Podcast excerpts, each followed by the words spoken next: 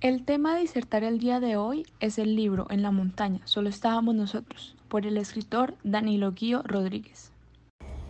En la montaña solo estábamos nosotros es una novela narrada desde la perspectiva de un niño de 6 años, el cual vivía con su familia en una vereda del departamento de Boyacá.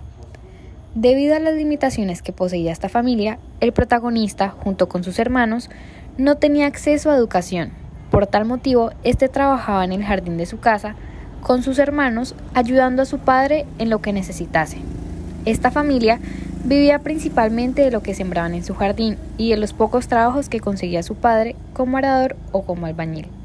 Esta historia revela la cruda realidad de Colombia en los años 50, en donde las familias de ese entonces buscaban superarse a través del pan coger y de la tendencia de la guerra, como es el caso de la familia mencionada en el libro, que, a pesar de las vicisitudes del contexto características propias de un pueblo boyacense aislado y empobrecido por la política y por las desigualdades sociales que priman en nuestro país, intentaron mejorar sus duras condiciones de vida. Podemos observar que esta familia se supera gracias al esfuerzo de cada integrante de esta misma, pero en especial del padre protagonista que al final de tanto luchar por recuperar las tierras que le robaron, se da cuenta que no vale la pena seguir peleando y que es mejor conseguir los consejos de Abel,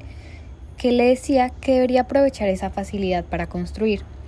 que se fuera a otro lado donde se construyeran más casas o donde éstas necesitaran más mantenimiento, como Chinquinquirá, Duitama, Bogotá o Tunja.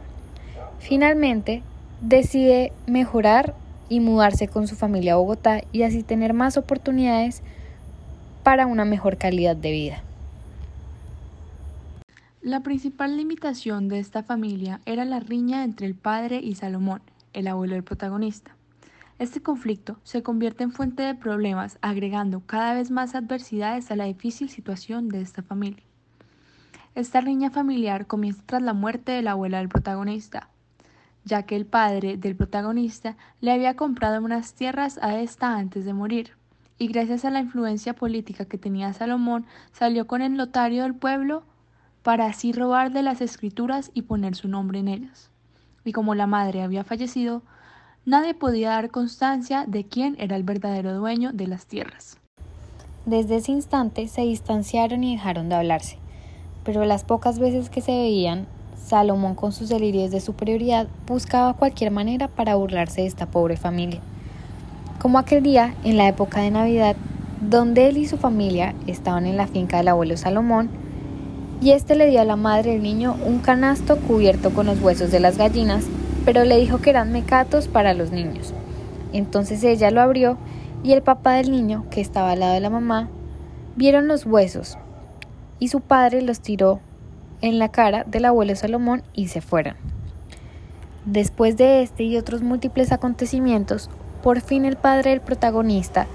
descubre que lo mejor era irse a vivir a Bogotá y dar por perdido el terreno, ya que todos los esfuerzos eran en vano y este conflicto lo único que hacía era evitar que la familia progresara.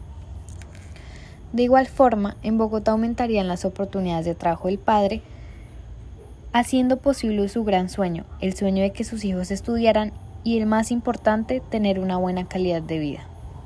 La obra nos pareció muy interesante porque refleja la problemática del sector rural que ocurría en Colombia en los años 50, la cual aún sigue vigente a lo largo y ancho de nuestro territorio nacional. Asimismo, se pueden apreciar las dificultades que pasaban las familias del común